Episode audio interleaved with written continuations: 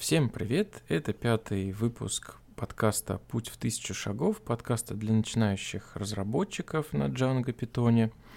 С нами сегодня я, Сергей и Алексей. Здравствуйте, здравствуйте. Мы сегодня, как обычно, проводим запись подкаста при поддержке замечательной компании IT-Код в городе Уфе. Сегодня мы хотели бы продолжить наш рассказ. Э, мы сейчас начинаем раздел по моделям поля. Хотим разобрать все поля. Эм, ну что ж, собственно, и начнем. Мы уже, в принципе, разных атрибутов полей моделей касались. Ну вот э, сейчас пройдемся прям по, по всем, что у нас вызывает какой-то интерес. А, итак, поля в моделях у нас параметризируемые, там есть всякие разные замечательные настройки. И первая, какая в документации у нас затрагивается, это поле null. Null, собственно, обозначает, может ли быть у нас поле типом а, принимать значение null. Null у нас говорит о том, что, собственно, Э, значение этого поля неизвестно, не задано. В принципе, э, в некоторых случаях это э, надо отделять от, например, пустого значения, если мы про строку говорим. Ну вот, например, сами джангисты говорят, что если это поле типа строка, и если вы не знаете, зачем вам там действительно использовать null, то лучше используйте пустую строку потому что а, работа с нулом определенную специфику имеет. Например, когда мы строим запросы и проверяем на нул, а, нам прям надо специально спрашивать is null true или is null false. В принципе, также себя, собственно, SQL язык ведет, а, когда мы ищем, там, скажем, строку с пустым значением, это значит, что мы как бы говорим, что это Э, э, эта колонка действительно имеет пустое значение. Если мы говорим про null, то это по смыслу у нас значение, точнее, э, как бы поле имеет неизвестное значение. Null говорит про наше незнание. То есть, вот, собственно, это, пока мы не знаем, лучше аккуратненько, да, к этому относиться? Ну, вообще к этим двум параметрам. Ну да, вот по бизнес-области обычно бывает достаточно понятно, как правило, э, что вот здесь у нас нужно нул поставить. Ну, например, если мы не говорим про стройки, а имеем, э, ведем речь про, например, числа, как правило, мы четко вполне себе различаем ситуацию, когда у нас есть ноль, когда есть единица, а когда мы там просто не знаем значения. И вот, например, значение 0 для нас однозначно не то же самое, что неизвестно. Да? Ноль это там, допустим, ну вот, вот четкое понимание ноль. Если по каким-то причинам к нам еще данные не приходили, то мы их можем обозначить как нул. Тут бывает, что, опять же, в определенных там предметных областях имеет смысл задать значение по умолчанию и говорить, что, ну вот, иногда имеет смысл вот по умолчанию считать, что тот же самый ноль да? Но вот когда значение по умолчанию не имеет смысла, и при этом у нас нет знаний, а какое же все-таки значение эта колонка имеет, то вот null это прям то же самое. Что касается строк, как правило, если мы четко не понимаем, что нам действительно нужно различать ситуацию с пустой строкой и с нулом, скорее всего, надо оставить просто пустую строку. То есть пустая строка вот в большинстве реальных задач означает, что ну вот значение не задано и ок. Какие у нас еще есть типы? Есть там true false, да, тоже бывает, что по предметной области мы различаем ситуации, когда а для true. логических булевых бывает, можно null ставить? Да-да-да, вот я про это и говорю, что у нас может быть true, может быть false, а может быть null. Соответственно, если нам надо разделять вот эти три ситуации, то также для булевого поля можно сказать значение null. Еще вот э, следующее поле после null идет blank, и э, интересно то, что вот мы уже затрагивали это в одном из подкастов, говорили, что иногда имеет смысл, э, вот, допустим, по предметной области мы не разрешаем указывать значение blank, э, указывать поле пустым. Но, допустим, это поле у нас возникло только недавно. Оно важное, допустим, мы говорим, что вот э, в реальности, когда у нас будут поступать новые данные, мы не разрешаем вносить туда пустые значения. Но вот прямо сейчас так получилось, что в базе у нас еще не заполнены эти значения. Это, в общем-то, редкость такая ситуация, но тем не менее такое может быть. Тогда может случиться ситуация, что мы говорим, что он null true, а при этом blank false. То есть мы не разрешаем его оставить пустым, но при этом такая ситуация, что в базе у нас по каким-то причинам оказались или могут оказываться неполные данные, где вот для этого поля значение просто неизвестно, оно нул. То есть этот, он, вот, например, если привести пример отчества, оно же у нас не, у всех бывает людей. В таком случае, что мы, какие мы ставим? Мы, получается, должны поставить бланк тоже ставим, да? True. Да, мы говорим blank true, это нормально, мы разрешаем пустое. Что отчество не бывает, то есть соглашаемся с этим. Может не быть, да, точнее так, отчество может быть пустым, вот так вот. Угу. И э, вот в такой задаче э, я бы сказал, что, во-первых, не нужно давать для отчества давать э, возможность вносить null. Тем не менее, может быть, как-то так получилось, что вот раньше мы только фамилию и имя собирали, а теперь ввели поле отчества. И нам надо различать почему-то для нашей э, предметной области, это очень важно, различать ситуацию, когда мы не знаем отчество, и ситуацию, когда мы знаем, что отчество пустое. Вот тогда имело бы смысл ввести э, null true, э, blank true и мы будем видеть, у кого отчество задано это пустая строка, значит мы точно знаем, что да, у него отчество пустое. Нету, не задано там в паспорте, он не пишет свое отчество. При этом, э, если у нас указано null, это для нас будет знаком, что отчество может быть и есть, просто мы про это не знаем.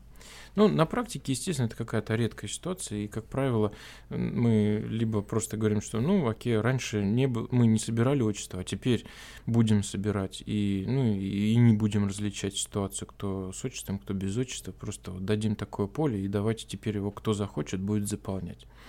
Тогда нам нул и не нужен. Вообще, использовать нул э, нужно, вот еще раз, если мы знаем, зачем оно нам нужно – если мы не знаем, то лучше обойтись дефолтными значениями, там, пустыми строками, нулями, фейлсами и так далее. Потому что работа с нулом, оно добавит, э, ну, как бы, дополнительной работы в том плане, что нам теперь придется различать какое-то дефолтное состояние, например, пустую строку, и нул. Соответственно, фильтровать нам придется типа э, is null равно true или is null равно false. То есть, как бы, иначе мы а, не, ну, э, это разные значения. Дефолтное То есть, точки, с точки зрения баз данных, ну, это тоже какое-то значение. Да, да? это какое-то значение, причем а, настолько необычное, что мы даже не можем сказать, вот если мы говорим, например, про низкоуровневый SQL, мы там не говорим, что значение равно null равенство на null возвращает, ну, точнее, ну да, на null в SQL null, в питоне none, равенство на null возвращает нам null. То есть как бы неизвестно, uh-huh. ну, вот такое вот просто некорректно спрашивать, да. Э, поэтому там, чтобы отличить ситуацию, что знание у нас нет про это значение, мы говорим is null, да, прямо в SQL языке мы пишем, э, вот особенно отрабатываем ситуацию с нулом, также и query, э, запросы, когда мы строим, мы также в лукапе пишем особый лукап, не просто равно none, а мы говорим is null, true или is null false. В общем, есть специфика с этим нулом. Null нам говорит о незнании значения. Следующее поле — это blank — собственно, разрешаем ли мы оставлять поле пустым? Э, true или false? Дальше у нас есть такой атрибут э, филда choices. Очень замечательная опция, которая, во-первых, позволяет, и позволяет ограничить варианты значений, которые можно присваивать во-вторых, позволяет сделать эти варианты более человекочитабельными. Например, в базе мы можем хранить какое-то сокращенное значение. Там бывает, что особенно при интеграции с какими-то внешними системами, вот лично я не люблю так делать систему, но иногда бывает тут тяжелое наследие приходит, и нам надо именно в поле сохранять единички, нули, двойки, тройки, какие-то коды непонятные, не говорящие. При этом есть у нас какая-то отдельная справочная таблица, где для этих кодов есть значения. Вот по поубивал бы в 21 uh-huh. веке, прям вот если ты не Яндекс, которому, у которого петабайты данных, то вот ну, не надо так делать. И, вообще, честно говоря, я стараюсь э, в полях, если у нас есть choices, прям сохранять в качестве значения если ситуация позволит, прям русские значения, что там, допустим, э, если с теми же самыми языками, да, у нас есть выбор языков. Вот русский, русский, английский, английский. Вместо того, чтобы писать там код какой-то, ру, э, давать ему отдельный перевод, ну, как бы вербоус представления, какое-то читабельное значение. Тем не менее, это мощный инструмент. Если мы в базе почему-то храним одни значения, их ограниченное множество, и для них есть какое-то человекочитабельное представление, то с помощью Choices мы как раз можем задать а, вот это вот соответствие, во-первых, вариантов, какие можно писать базу, а какие можно, а, а, а как они будут представляться. Значит, choices, получается, это у нас атрибут, который принимает на, а, в качестве значения некий итерируемый объект. Это либо, масс, ну, либо лист, либо uh, tuple. А, То есть и тут как... можно и листы тоже, да? Просто в примере э, кар кортеж приведен. То есть не обязательно кортеж, да? Можно и лист. Просто, да, как ты сказал выше, это уже не так красиво и не очень удобно, да? Ну вот, если посмотреть в доку Джанги, здесь вот вообще это получается лист тюплов, ну то есть массив тюплов. А, на самом деле Джанги ну вот, по-моему, там все равно. То есть э, верхний уровень контейнер точно может быть и листом, и тюплом. В качестве каждого элемента которого яв... э, ну, обычно пишут тюпл, но, по-моему, там и массив можно передавать из двух элементов. Я, честно говоря, когда определяю choices, я стараюсь писать тюпл тюплов, чтобы подчеркнуть его immutable природу, неменяемую природу, как правило, вот они, ну вот, э, вообще, когда задаешь в каких-то местах э, какой-то итерируемый объект, я в своем коде стараюсь прямо различать э, массивы, то есть листы, array и кортежи, тюплы. Кортеж, он, он неизменяемый, массив изменяемый. Соответственно, он помимо как бы возможностей еще и некоторую семантику несет. Поэтому если я хочу по смыслу показать, что у нас здесь нечто неизменяемое, то лучше передать tuple.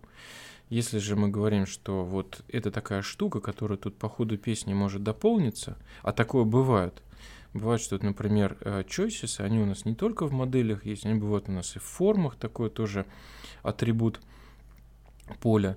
И бывает, что там choices, он такой э, динамически собирается, исходя из каких-то параметров, из того инстанса модели, с которой мы имеем дело.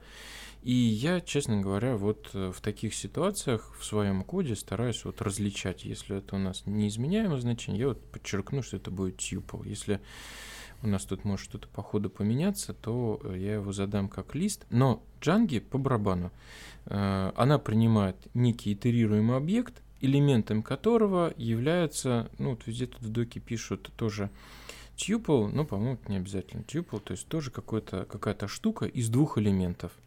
Первым элементом это будет то значение, которое в базу пишется. Второй элемент – это его строковое представление. Ну, например, у нас тут в доке задано, задан а, вот этот вот choices, а, что это вот year in school choices, что это год это, в... видимо, какие-то это, короче, тоже градация, смотрю. Фрешман, новичок. Вот это потом там, там я вижу только junior, senior и graduate. Mm, Видимо, это да, быть. как разделение. Uh-huh, uh-huh. Это свежее место, да? Да, получается. Свежачок, новичок. Мне что еще да. нравится в Джанге, что вот это как бы есть прям все встроено методы, чтобы пока, показать. То есть он показывает, э, вполне можно спокойно вытащить на свет вот это вот это человекочитабельное значение. Там вообще без обработки этого, да, тупла. Тут, тут мне понравилось. Это вот оно в админке оно отображается уже тоже человекочитабельно. И, в принципе, в коде тоже при обработке там добавляешь, по-моему, да, параметр дисплей, и он уже выдает тоже вполне такой читабельный вид. Удобная вещь. Считаю. Да, для, получается, для полей в модели, которые были определены с чойсисом, Django сама автоматически волшебно создает метод, а, который начинается с get, потом идет название этого поля, а, подчеркивание, display. То есть, например, если у нас поле называлось так, вот у нас тут в доке какой пример приводится, какое поле, ну, непонятно какое поле, ну вот они вот его приводят. Year in school, год в школе. Вот если у него есть choices, то Django помимо вот этого э, атрибута модели, атрибута инстанса, да, э, объекта, помимо вот этого year in school, добавит еще метод get year in school display. И вот этот метод будет возвращать человека читабельное представление, вот, вот фактически тот второй элемент в чойсисе, который есть, а, не значение, а именно человекочитабельное представление, а, будет возвращать этот метод. Соответственно, да, тоже очень удобно. Вот мы, например, э, такое используем в том числе в сериализаторах, да, Леш, вот буквально да. недавно было. То есть оно, оно выдается по умолчанию как та, в том виде, как какую записывается в, в базу, ну, вполне можно вытащить, как раз вытаскиваешь э, через дисплей, и он вполне от, его отображает уже по-русски. Ну, да, то есть в базе храним какое-то одно значение, а для представления используем другое. Окей. А, вот недавнее введение Джанги — это Точнее так. Вот давай еще про практику с этими чосисами э, проговорим. Вообще принято нормально, э, когда чосисы, вот эти варианты перечисления вешаются прям как атрибут класса. То есть вот у нас есть, например, в доке приводится пример класс student. Прямо в этом классе есть константы freshman, там еще что-то, junior и так далее – там же определяется константа year in school choices. Вот этот итерируемый элемент, где, точнее, итерируемый объект, в данном случае массив, в котором каждым элементом является tuple из двух значений. Собственно, то, что в базу запишется, то, что представление. То есть это прям в классе тут висит. И дальше идет э, некий метод определяется, in school, прописывается, что это, ну, не метод, field, поле, поле модели year in school, Э, поле типа charField, тут указывается максимальная длина, э, значение по умолчанию, и choices. Choices равно вот эта вот константа, которая определена в классе. Честно говоря, вот мой практический опыт говорит, что в самом классе определять эти константы не всегда удобно. Э, даже, я бы сказал, как правило, не очень-то и удобно. То есть бывает, что э, эта константа связана именно с этим классом модели, и вот именно его эта ассоциация, и, соответственно, удобно в коде будет написать student.freshman, то есть там ссылка на эту константу, или junior, да, student.junior, и это как бы константа э, жестко ассоциированная именно с этим классом.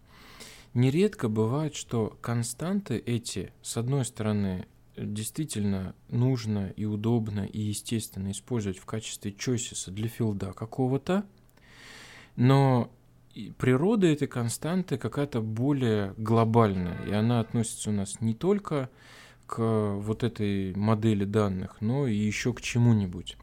И тогда вот э, мы на проектах обычно на уровне приложения заводим некий модуль consts.py и, прям туда выносим все вот эти константы. И, и, соответственно, они уже, ну, как бы, если они ассоциированы не столько с моделью, сколько просто с какой-то там предметной областью, и, соответственно, в коде мы тогда уже будем э, фильтровать, искать или еще что-то делать без привязки на модель там student и название константы, а э, от, обращаясь именно к атрибутам э, класса, там, э, к, атриб, э, к модулю constant, там const.junior, и уже фильтруем какие-то объекты из э, базы или еще как-то в коде их ищем.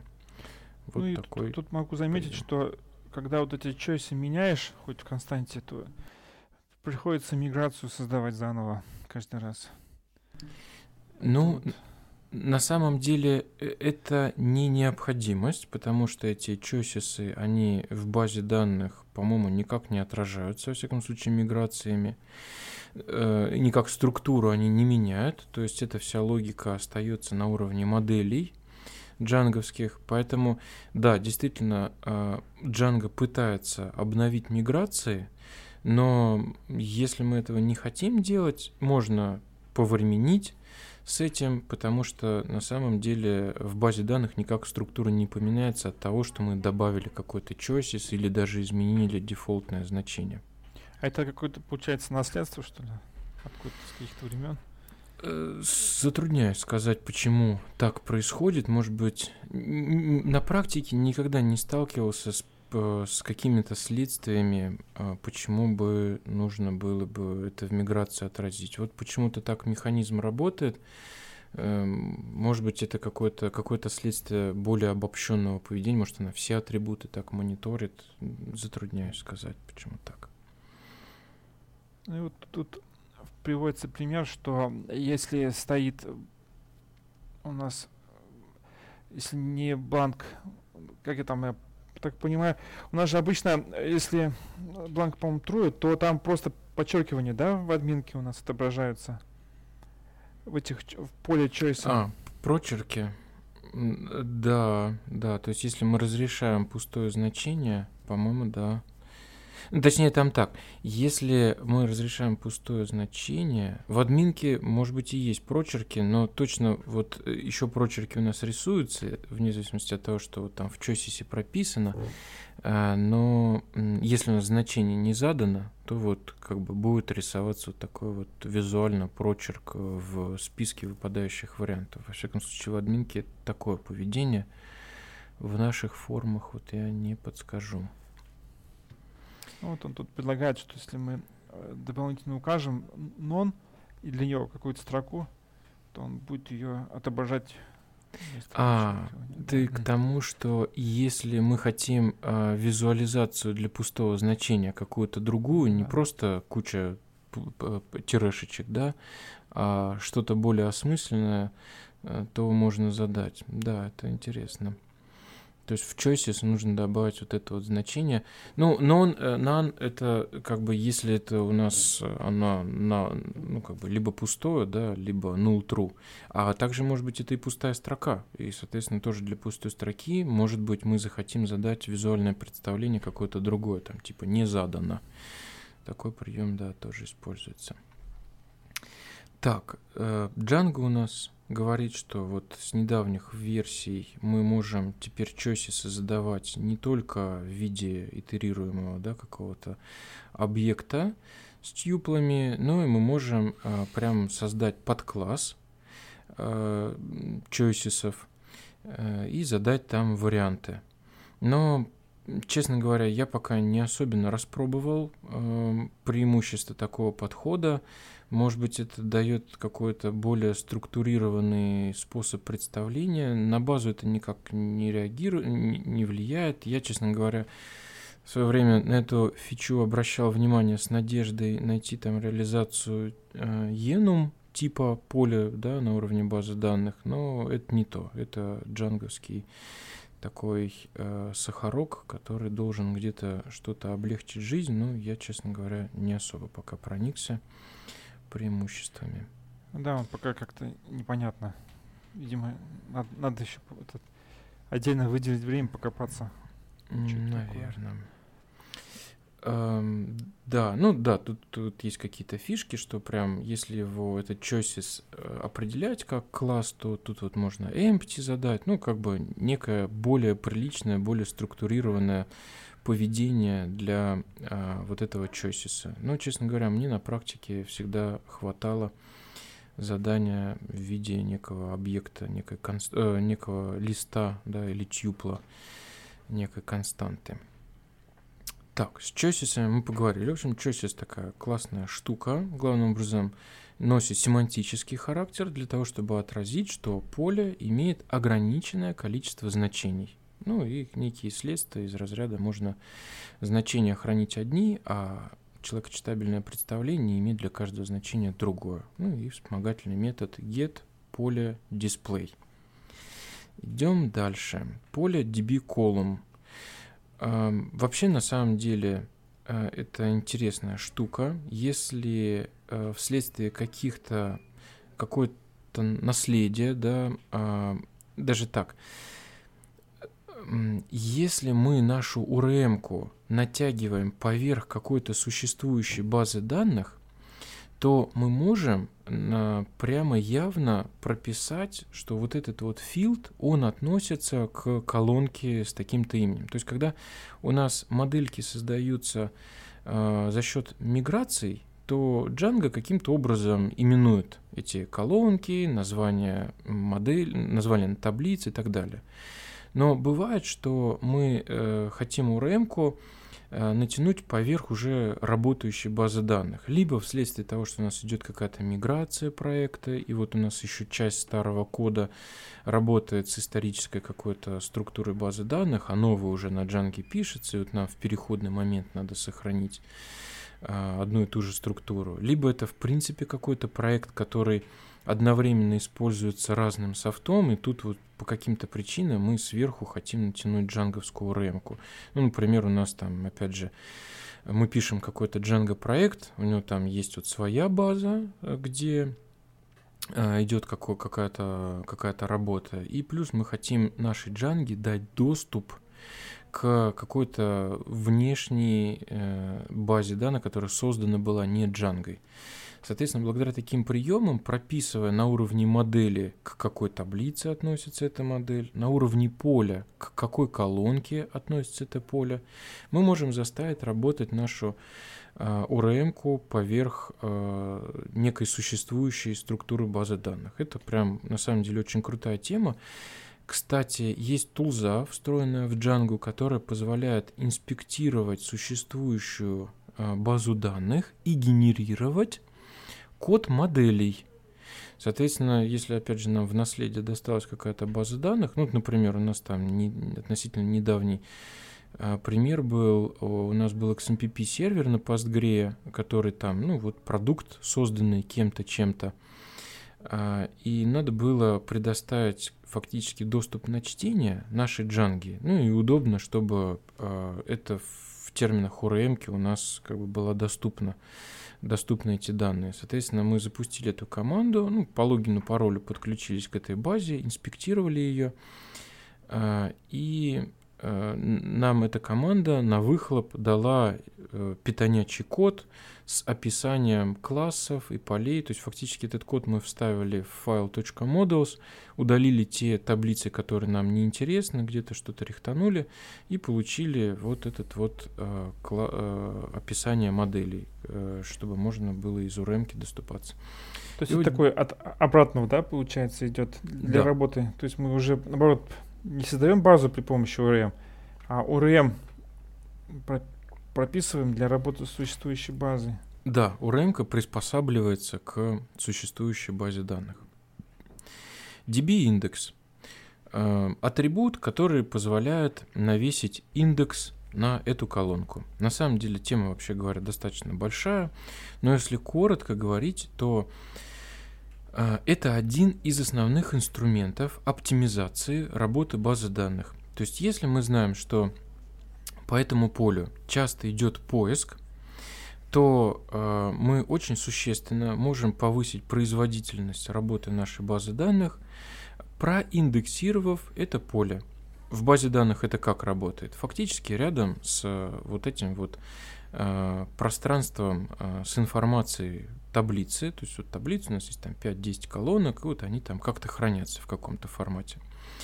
А, ну, естественно, там есть э, изначально primary key, фактически это некая а, Ну, как я себе, как вот я читал в книжках, как мне представилось, что индекс это как бы отдельная табличка, э, в которой есть значение и ссылка на строку. То есть, если мы по айдишнику ищем, то вот мы в этой маленькой табличке, в которой есть, ну, типа условно две колонки, да, вот наше значение и номер строки, быстро находим наш э, значение primary key айдишника и знаем, в какую строку посмотреть на, э, на уровне базы данных. Аналогично и с любой другой колонкой, э, если мы э, ищем там по времени там, создания или сортируем, кстати, в том числе, не обязательно ищем, да, сортируем тоже, э, или ищем по имени, по номеру телефона, то вот если мы проиндексируем это поле, база данных создаст рядышком у нас отдельную табличку с индексом. Э, соответственно, э, искать в этой табличке проще и быстрее, плюс там идет какая-то сортировка, как правило. Э, это уже, в принципе, внутренние механизмы базы, базы данных. Главное, что мы знаем, что по этому индексу поиск происходит достаточно быстро, и база данных, когда находит значение, она уже знает, из какой строчки это вычитать. Если, уже, если же индекса этого нет, то у нас вычитывается вот э, больше объем данных из базы, чтобы понять, совпадает ли э, заданное значение с тем, что мы ищем. Соответственно, поиск дольше и нагрузка на вот-вывод, она тоже выше. То есть, общем, если mm это поле применять, то у нас нагрузка все-таки растет на базу, да? Значит, смотри, э, очень правильный вопрос. Э, наличие индекса на колонке э, очень существенно влияет на поиск, ускоряет поиск, соответственно, и уменьшает нагрузку на чтение, на вычитывание таблицы, когда идет фильтрация, с одной стороны. С другой стороны, во время операции записи базе данных приходится делать не только запись в основную таблицу, да, но еще и э, делать вот записи во все индексы. То есть, если у нас на табличке есть там таблички из 10 колонок, 5 полей проиндексировано, то помимо записи, собственно, строки в эту таблицу, нужно будет еще дополнить 5 индексов, 5 табличек с индексами. Соответственно, это увеличивает нагрузку на запись. Поэтому тут бездумно индексировать все подряд не надо, но при этом держать в голове, что если у нас идет поиск, или сортировка по этому полю, а, то вот э, надо иметь смысл проиндексировать его, либо э, просто когда мы столкнемся с проблемой производительности, вот в первую очередь посмотреть на эти колонки, а, опять же, поанализировать запросы, которые у нас строятся, медленные запросы, и вот иметь в виду, что индексы это прям, ну вот в большинстве случаев, на самом деле, правильная работа с индексами решает большую часть вопросов производительности. Ну и вот в ORM, чтобы задать навешивание индекса, нам для филда надо прописать атрибут db индекс true. Ну это, короче, э, а вот по опыту, когда стоит уже задумываться о применении этого параметра, когда все прям начинает тормозить, что ли? Или уже какое-то количество таблиц большое становится? Вот как обычно, а, большую часть оптимизации надо производить тогда, когда начались тормоза. С опытом приходит понимание, э, как бы, как избежать каких-то граблей. То есть есть такие вещи, которые прям сразу начинают очень быстро давать проблемы, да?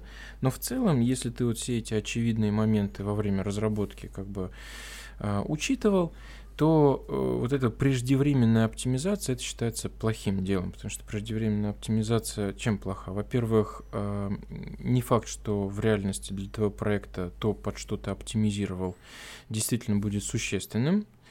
Э, может быть, тут вот что-то дополнительного навесил, усложнил, а это никогда и проблемой-то в реальном проекте у тебя не стало. То есть а зря, зря перестраховался. Да, да.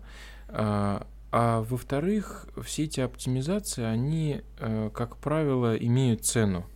Э, увелич... Усложнение поддержания кода, эм, там, ну вот, э, нередко ухудшение читабельности этого кода или замедление где-то там, я не знаю, работ, ну, в случае с индексом, замедление записи, да, в то время как, может быть, тебе это и не было проблемой.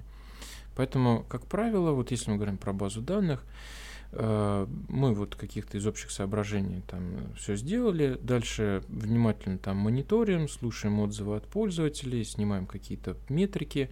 И когда увидели, что у нас стало тормозить то, что как бы вроде бы не должно было бы тормозить, ну или просто стало тормозить, а надо вот хоть что хочешь, но надо сделать быстрее. Соответственно, идем, э, анализируем, какие SQL запросы у нас выполняются, сколько они времени занимают, в том числе, например, в базе данных можно, как правило, всегда включить логирование медленных запросов. То есть, если запрос занимает там больше времени, которое ты задашь, скажем, больше там, секунды, они могут ну, прям откидываться в лог.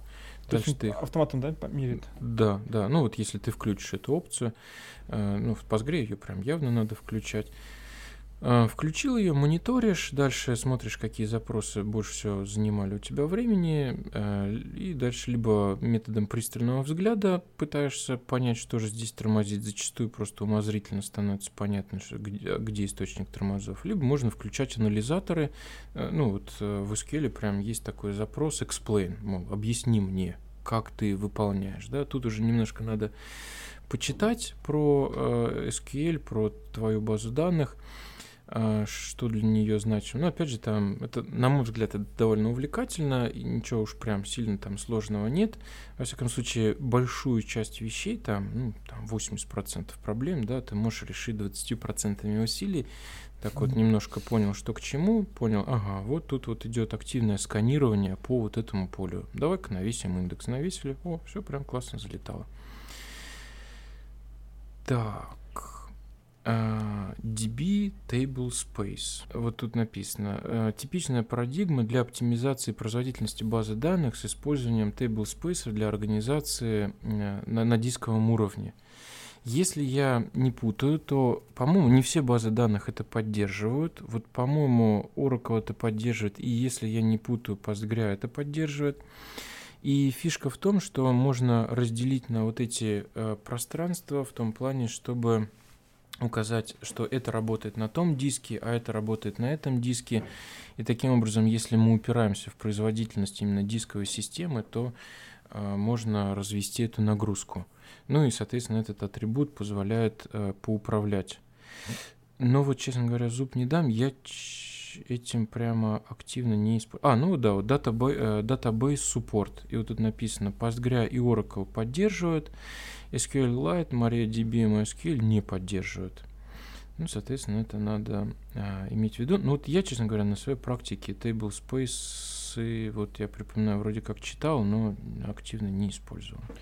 Наверное, потому что есть другие способы как-то масштабирования баз. Не, ну на самом деле разделение на разные диски это в принципе неплохо. Если вот ты уже много что попробовал, много что сделал, и вот у тебя объективно, да, а, вроде бы как там по процессору, по памяти ты укладываешься, но уперся в диск, э, то почему бы нет, э, заводишь там, скажем, разные дисковые системы, ну, как правило, это рейды, да, в, в, в реальной работе, и ты понимаешь, что у тебя реальная пропускная способность этой дисковой системы, ну, там, какая-то там 300 мегабит в секунду, допустим, да, или еще какая-то. И вот, и вот больше с этой железяки ты не получишь, а хотелось бы.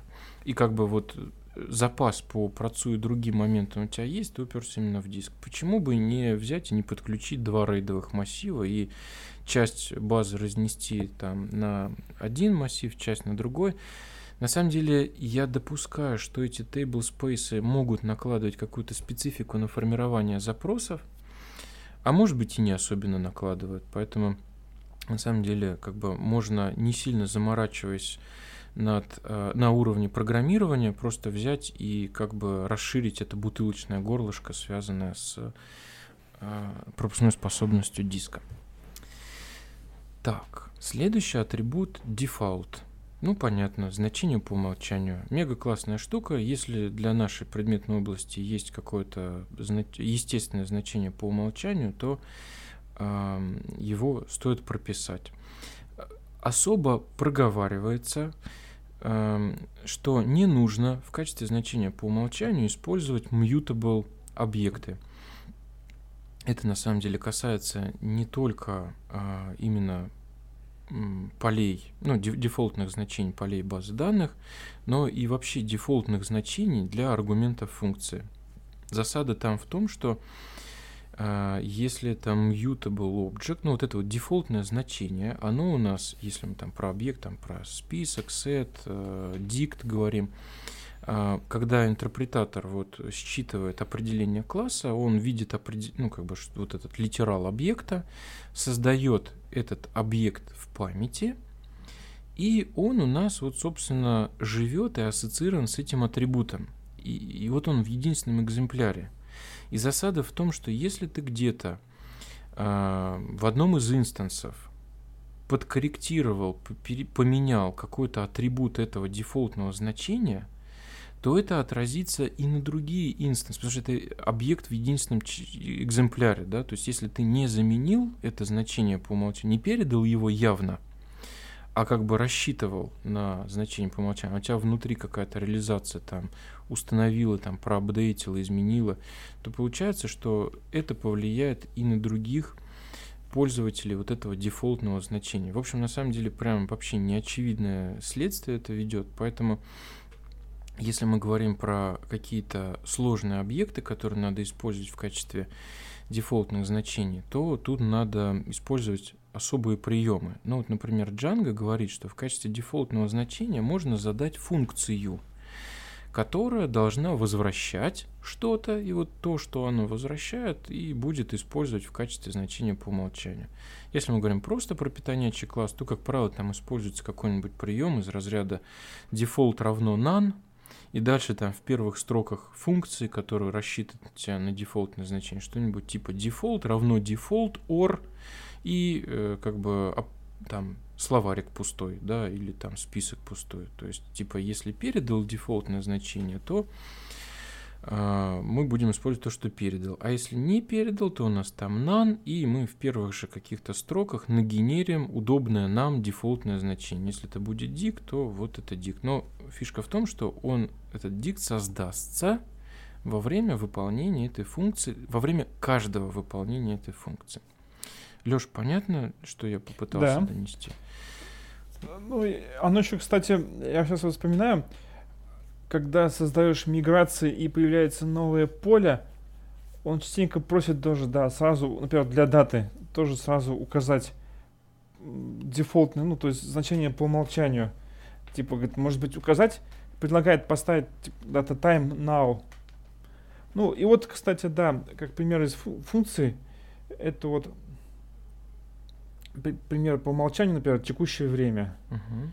Такое тоже есть поле. Это тоже как бы есть функция, она возвращает текущее время, и каждый раз оно возвращает по-новому. Да, только здесь важный момент, что мы должны именно функцию передавать, а не вызов функции, да, то есть если мы скажем default равно none, скобочка открылась-закрылась, то у нас получается вообще, ну как бы на мой взгляд, прям не очевидно при запуске джанге сгенерится значение этого дефолтного, дефолтной величины, оно туда пропишется. И получится, что вот при создании новых объектов у нас фактически будет использоваться одно и то же значение. И неочевидность еще того, что ты вот пока разработкой занимаешься, там вот now, оно как бы недалеко уехало от э, now, да, и, и тебе кажется, что все ок. А потом, спустя какое-то время, смотришь, хм, почему-то в качестве дефолтного значения у нас используется вчера или позавчера, да, или там час назад, хотя как бы откуда? Потому что именно был вызов функции. И, кстати, в миграциях тоже вот неочевидный момент, да, спрашивают, задайте значение по умолчанию. Если там задать именно now, то интересно потом посмотреть, что он прям сформирует объект now, Uh-huh. и получается, все миграции пронумеруются вот той датой, когда мы создавали эту миграцию. Иногда это норма, ничего страшного, как бы, ну, лишь бы была стартовая точка. А иногда это прям вообще не то, что ожидалось. Так что тут надо смотреть. Да. А как вот это поле используется для там foreign key, money to money? Есть такая возможность? Слушай, я с, э, ну вот, вот, вот для полей с внешними связями дефолтные значения вот не очень помню, чтобы задавал. Но, наверное, если бы нужно было, то есть если мы говорим, что вот этой модели в качестве дефолтного значения надо задать какой-то вот этот объект, то я бы, наверное, тоже функцию сюда прописывал бы, функция, которая бы а, уже при необходимости, ну, как бы вот тогда, когда мы создаем инстанс объекта, шла бы в базу и, и находила экземпляр той модели, которую имеет смысл в качестве дефолтной задать. Вообще, да, тут могут быть такие нюансы, особенно если в дефолтных значениях, кстати, была практика задавать какой-нибудь э, query запрос, да, в базу, ну, например, там какой-нибудь объект, там что-нибудь, objects.filter, и вот там э, даже get, да, мол, типа верни значение. И мы по, по какой-то предметной области знаем, что там точно должно быть это значение. Но сам факт того, что мы пытаемся сформировать query set в, в момент как бы вычитывания этих моделей, когда еще фактически Django не запустилась, правильно, она может встать в позу и сказать, нет, друг, тут вот в качестве дефолтного как-то query выполнить этот query не могу, я еще не инициализировалась, и, в общем, такое дело. Поэтому для таких вот э, хитроватых случаев э, в качестве дефолтного значения нужно определять функцию, которая будет возвращать тебе то значение, какое надо, в том числе инстанс э, какого-то объекта базы данных. Или вообще query set. Да, интересно, конечно, ку- ку- этот query set в query set. Да. Такое-то. В качестве, да, значения, в том числе, может быть, лямбда функция, это тоже бывает удобно, если там что-то такое простенькое. Следующий атрибут филда — это editable. Эм, тоже очень приятный, интересный атрибут. Э, если мы говорим по смыслу, что это поле не должно редактироваться пользователем в явном виде, то есть оно всегда как-то питонячей логикой устанавливается, то имеет смысл задать его а, в значение false, editable false.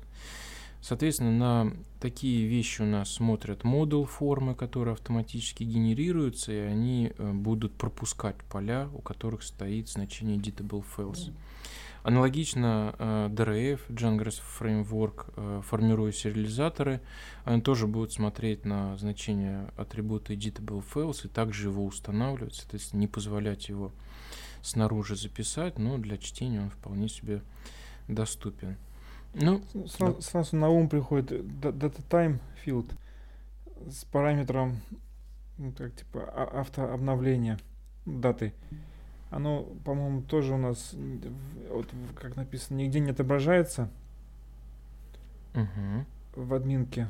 То есть оно, видимо, правится где-то на уровне базы, что ли, не базы, то есть где-то там магическим способом правится. Ну да, оно автоматически устанавливается, и да, вот, то есть получается у нас есть некоторые э, штуки, которые могут автоматически неявно сделать поле э, editable files. Вот когда Леша сказал, если это daytime или date, и ему сказать auto now true, то есть как бы оно автоматически создается, автоматически устанавливается при создании или при апдейте, то он, такое поле будет считаться editable files. И еще некоторые э, филды, по-моему, могут заставить э, поле стать editable files. Вот так на вскидку не очень помню, но вот, по-моему, еще есть такие приколы. Ну, интересное поле. То есть так, что-то можно, например, да, запретить, менять. Угу. Uh, error messages. Честно говоря, никогда активно не использовал, но вот судя по доке, можно переопределить э, какие-то э, сообщения, которые э, формируются э, в каких-то специальных случаях. То есть там, допустим, поле null или unique, и у нас там в том числе э, формы, модуль формы при попытке вот задать некорректное значение будет ругаться определенным способом. И, видимо, если нам не нравится то, как Django ругается, например, в нашей предметной области это непонятно пользователю, то можно переопределить эти сообщения. Help текст, следующий атрибут. А, мега полезная штука. Эм, в первую очередь для документирования для себя – во вторую очередь, э, этот help текст используется э, модуль формами, когда они у нас формируются, эти формы. они тоже э, анализируют этот help текст и себе в качестве подсказочки, там, в качестве какого-то пользовательского такого уточнения, в том числе админка, да, прорисовывают вот это вот э, дополнительное пояснение. Но в первую очередь я вот на этот help текст зачастую смотрю именно как на подсказку э, для программиста, э, когда мы заводим модельку, называем поле как-то, э, даем ему какой-то verbose name, но с этим полем мы знаем, что есть какая-то неочевидная специфика – а, либо там значения только определенных там диапазонов, либо они устанавливаются только в определенном случае. Там, например, у нас есть какая-нибудь модель оплат, и там есть какое-нибудь поле, я не знаю, там э, сумма там, я не знаю, поступления платежа. И можно, например, прописать, что отрицательно для списаний, положительно для пополнений. То есть, может быть, это как бы не супер очевидно, и э, вот какой смысл ты закладывал, и, и просто даже подчеркнуть, да, то есть у нас модель, она в принципе в том числе как спецификация тех сущностей, с которыми мы оперируем. И вот help текст прям мощный инструмент. Если так получается, что help текст для программиста и для потребителя а, разнится, то ну, на практике я либо вместо help текста или в дополнение к help тексту пишу рядом а, с этим полем тупо комментарий питонячий, либо а, на уровне модели я оставляю help текст такой, какой нужен программисту, а уже в форме переопределяю help текст и как-то его адаптирую ближе для пользователя. А много там можно написать, нет? Война и мир влезет? Да, в принципе, влезет. Иногда, да, получается, что этот help-текст у меня там разрастается в 3-4 строки, 5 даже строк. Ну, ну, как бы, если, если я себе считаю, надо оставить такое письмо, как бы, или потомкам в будущее на, на, на много строк, ну, да, я вот в общем-то, использую его. Да и, в принципе, на самом деле и в админке это смотрится тоже довольно прилично. Ну, а в интерфейсах там же по месту. И, конечно, в интерфейсах, наверное, писать сочинение, ну, то есть, чтобы конечному mm-hmm. пользователю грузить такой большой текстовкой. Я подумал, там, может быть, имеет смысл использовать какие-то другие приемчики. Например, там нарисовать какой-нибудь знак вопроса, да, а там уже при наведении какой-нибудь страповский попапчик в котором будет э, какой-то более распространенная, ну, понятная справка, если уж это уж очень сложная какая-то ситуация. Да, интересно то, что в help текст можно, в принципе, HTML-верстку вставлять. Ну, это, наверное, для моделей не супер характерно, а вот если бы мы там в формах help текст писали, то да, можно прямо HTML туда вставить. Единственное, надо это будет обернуть специальным образом, чтобы Django не эскейпила, да, вот эти волшебные символы. Но, тем не менее, иногда можно в help текст засунуть там ссылочки какие-нибудь. Можно любой туда текст, не только HTML, как вот рассказывал да. наш коллега. Да. То есть в зависимости от э, способа применения и способа отображения. Да, но вот все-таки на моделях help текст в первую очередь я использую именно как уточнение для каких-то специфик работы с этим полем. Следующий атрибут primary key.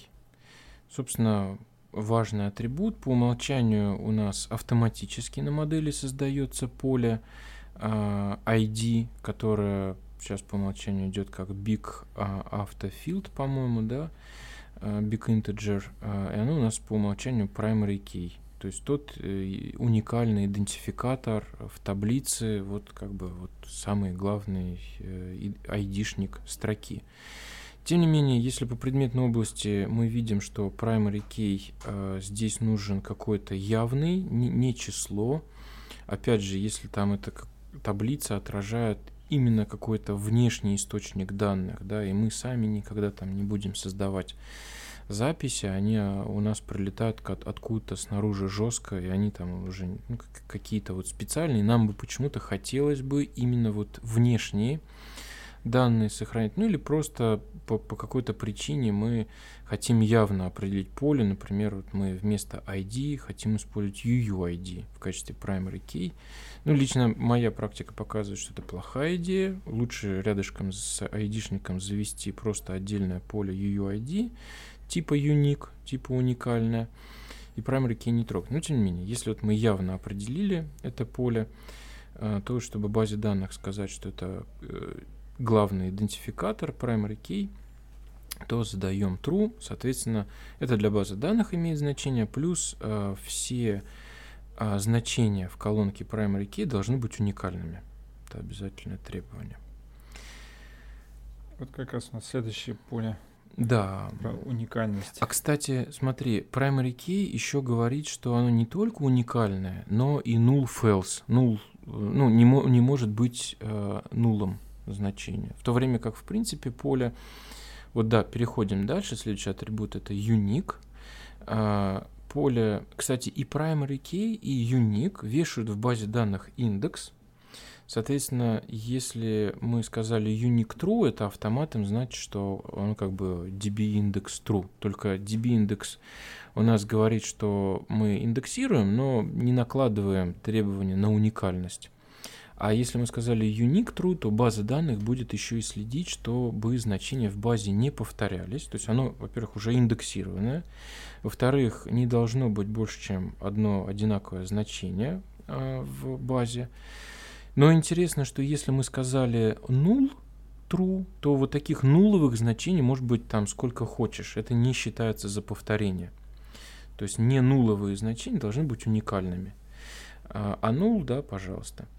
Интересно то, что э, наличие атрибута э, unique нам дает некоторые дополнительные плюшки. Например, э, мы когда в юхе какие-то пишем, поля, которые у нас unique, э, могут быть также использованы вместо primary key. То есть, например, если у нас есть какая-то такая предметная область, где э, есть поле, которое для пользователя какое-то читабельное, понятное, носит какие-то данные, ну, как какой-то осмысленный характер, и оно в базе хранится, то мы, например, URL вполне себе можем строить не на primary key, не на автоинкрементном айдишнике, который конечный пользователь может ни о чем не говорить, а на другом поле, которое было помечено как unique true, например. Да? То есть этот unique true вполне себе служит также уникальным идентификатором значения в базе данных. Это очень удобный прием, поэтому надо, надо использовать.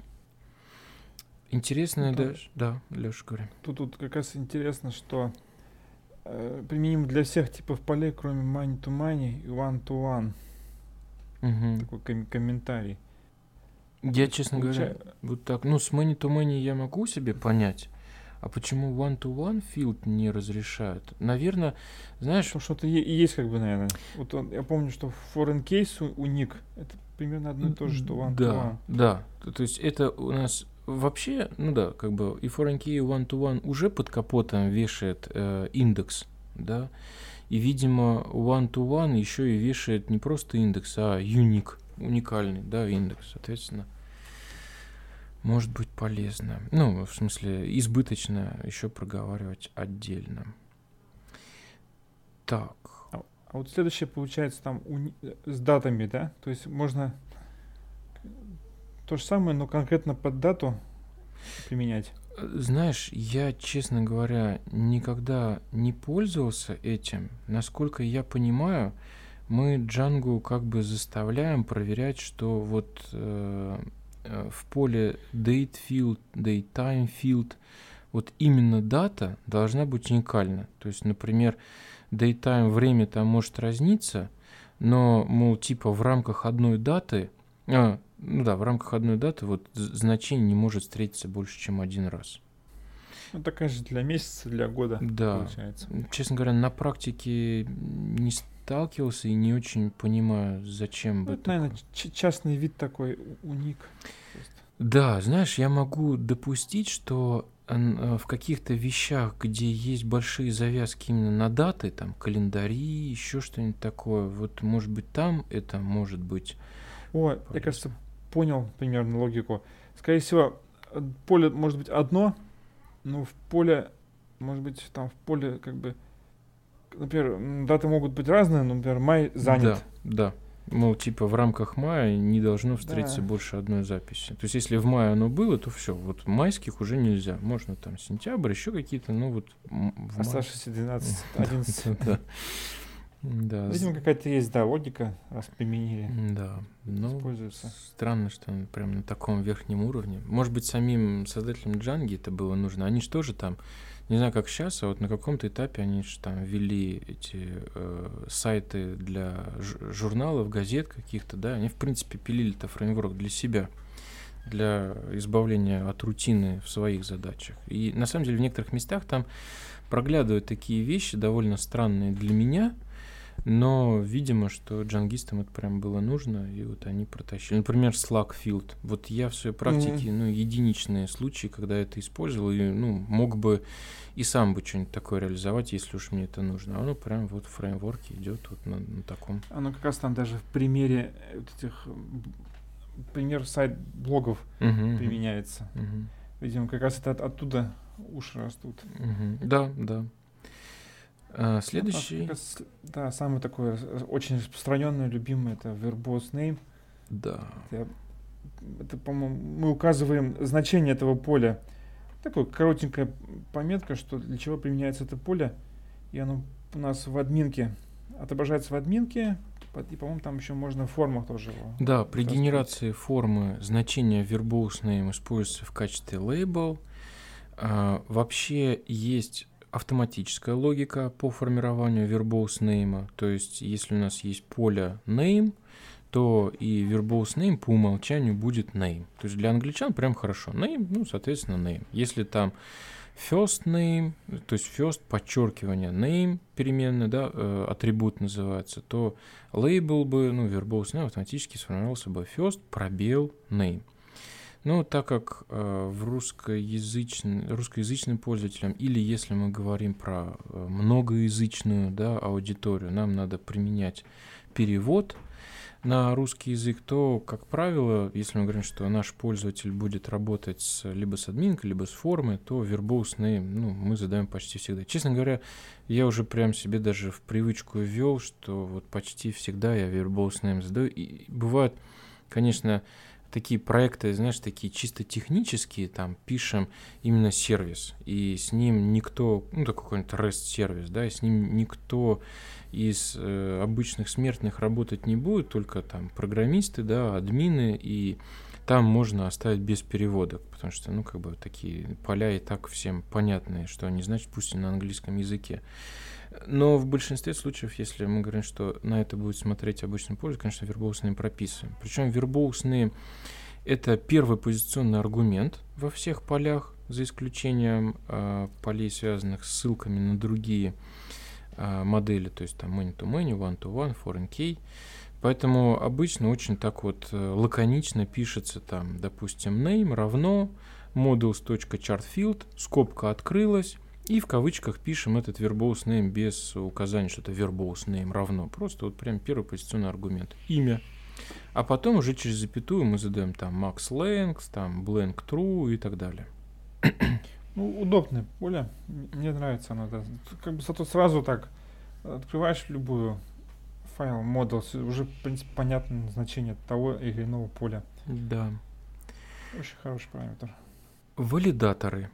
А, На полях можно задать. На самом деле, по умолчанию там уже есть какие-то валидаторы. Соответственно, их можно дополнять, переопределять. Лично я, честно говоря, с валидаторами, ну вот очень редко явно взаимодействовал. Мне всегда хватало того, что там по умолчанию, но есть прямо отдельная документация, которая прописывает, какие у нас валидаторы по умолчанию создаются, для каких полей, какие есть встроенные, но, может быть, там неиспользуемые, но их можно там подключить при необходимости. И, естественно, можно писать свои валидаторы. То есть это механизм, который срабатывает при попытках записи, особенно если мы там с формами работаем. А, а, Соответственно, можно этот алгоритм а, как-то дополнять и модифицировать. Вот